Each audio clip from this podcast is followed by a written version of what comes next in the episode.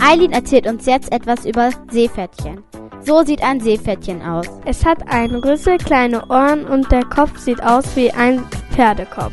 Es hat einen dicken Bauch und auf dem Rücken eine Rückenflosse. Der Schwanz ist eingerollt. Die Farbe der Seepferdchen kann gelb, orange, lila, braun oder schwarz sein. So groß ist ein Seepferdchen. Das kleinste bisher entdeckte Seepferdchen ist winzig klein, nur ungefähr so groß wie ein Fingernagel. Das größte Seepferdchen ist ungefähr so groß wie ein DIN A4 Blatt Papier. Das ist das Besondere an einem Seepferdchen. Seepferdchen leben ein Leben lang zusammen und haben jeden Morgen ein Begrüßungsritual. Wenn einer der Partner stirbt, dann stirbt auch bald danach der andere.